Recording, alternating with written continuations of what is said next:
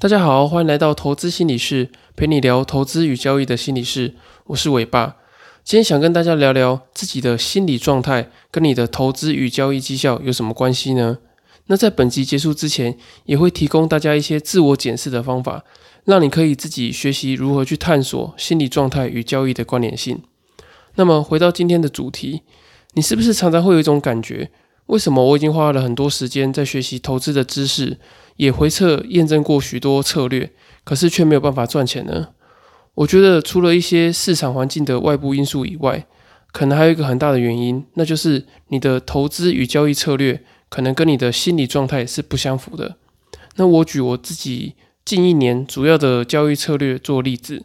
我主要是做顺势的交易策略。那以当冲交易为例的话，是比较偏向于一波流。那这个一波流是介于极短线 tick trade 到整天相对长期的日内波段，这个一波流属于当日的短线波段交易，持有的时间大概是一到两个小时左右。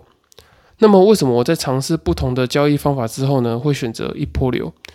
从个性的层面来看呢，我原始的个性是比较偏向于没有自信的，所以我比较难去坚定的报完整个日内波段。而 tick trade 需要果断的快进快出，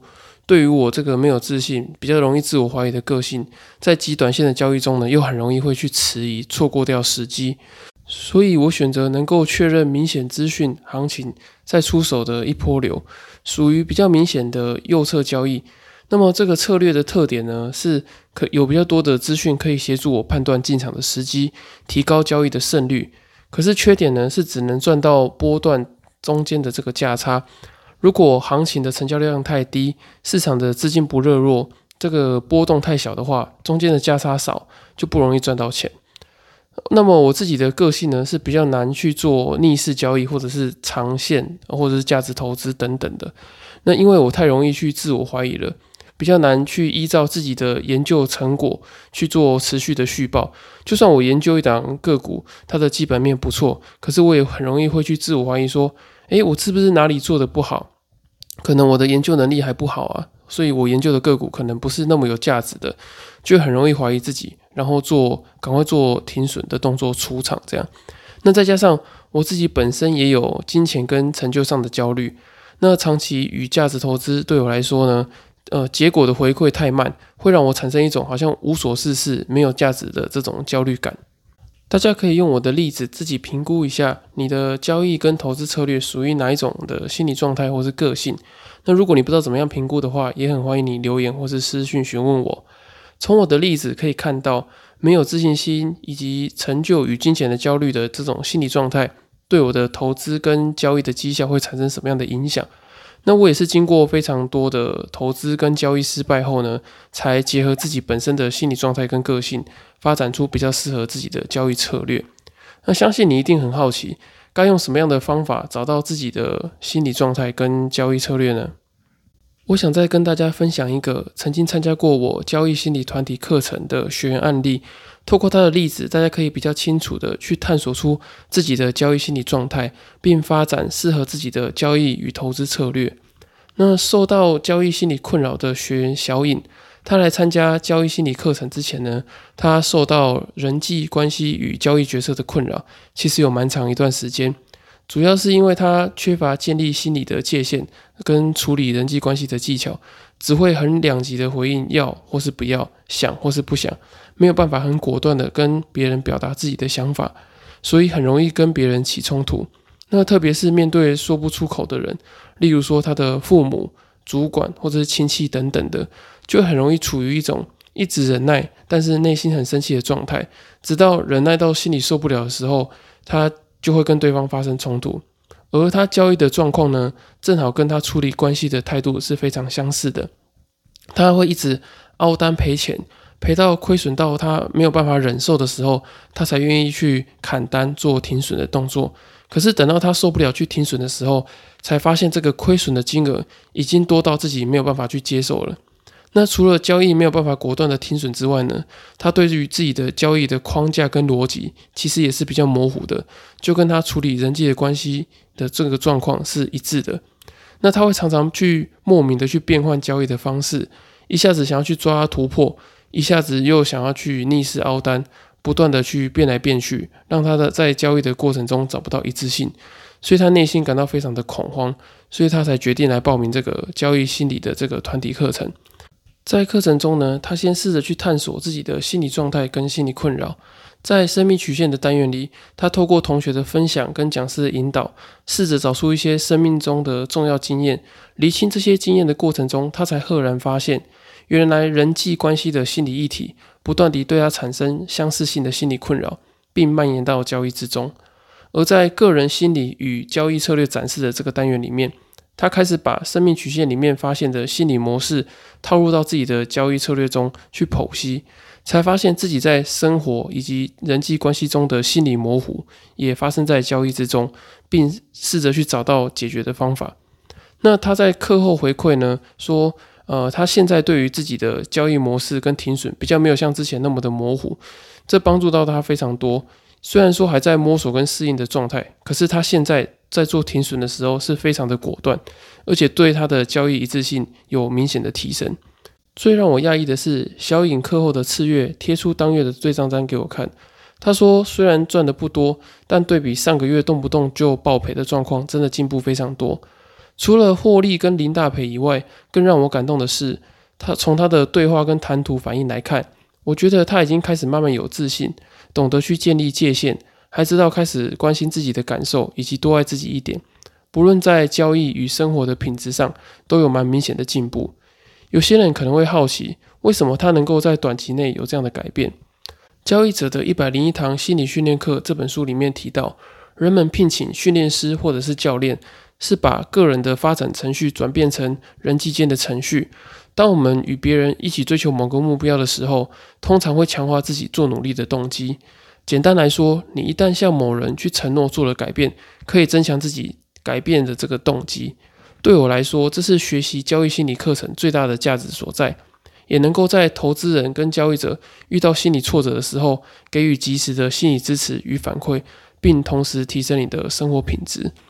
那么，如果你也想要深入的去探索交易心理状态跟你投资与绩效的关联的话，我想推荐你一堂我最近想要开的交易心理团体课程，在五月二十号。这个课程的名称呢是发掘你的交易心理优势。在这堂课里面。我会结合我之前帮国防部新辅官培训的这个自我探索与敏感度训练的这个教案，并用生命曲线图去探索你个人的呃成长经验，让你知道这些经验对交易会产生什么样的影响，并把这些整理出来的这些经验呢，再融合到你的交易策略之中，然后并会在课堂中做 demo 的展示，然后我也会在过程中协助你去剖析你这个交易策略跟心理状态的这个关联性。参加这个团体课程呢，可以让你同时找到交易的信心，厘清卡住你的交易心理议题，并找到符合你心理状态的交易策略与方法，并提高你在交易与投资的执行力。如果你是有兴趣的听众呢，可以到资讯栏的表单或是粉丝专业的置顶文章私讯我报名。那么因为是比较小班制，名额只有八个人。那之前第一次报名的时候，几天之后名额就已经快没有了，所以提醒大家速度要快一点。那如果你对于团体分享比较不好意思的话，也能够参考个人的交易心理咨询。那最后，如果你没有预算考量的话，我在这边可以提供大家五个自我练习的这个句子，让大家可以练习去倾诉自己的交易心理困扰，跟做交易心理的自我探索。那这五个句子呢，分别是：第一个，我最近遇到什么很痛苦的交易挫折？你可能近期遭遇一个非常重大的亏损。